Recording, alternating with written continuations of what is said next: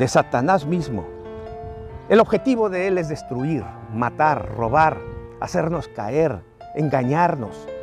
Es la forma sutil en la que él trabaja desde el principio. Es un modus operandi desde la creación. Y te llevaré ahí mismo, a la creación. Ahí está Adán y Eva, creados por Dios en inocencia, limpios. No había pecado en el Edén.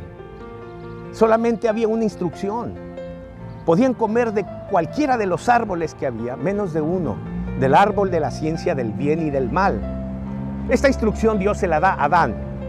Después cuando le acerca a Eva o le crea a Eva, sin duda Adán le dio la instrucción inmediata a Eva de todo lo que era bueno, lo que era malo, lo que, o mejor dicho, lo que debían obedecer.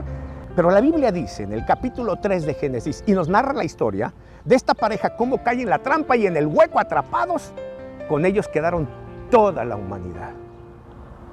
Probablemente cerca del árbol prohibido andaban rondando ellos, porque ahí fue donde Satanás, en forma de serpiente, se acerca a Eva a engañarla. Da la, eh, da la sensación de que andaban rondando el árbol, cerquita de ahí. Es decir, el huerto era grande y había muchos árboles y podían comer de todos. Pero ¿qué andaban haciendo ahí tan cerquita? Me pregunto yo. Cuando tú le das la vuelta a la trampa, la capoteas, Continuará. la paseas por aquí, por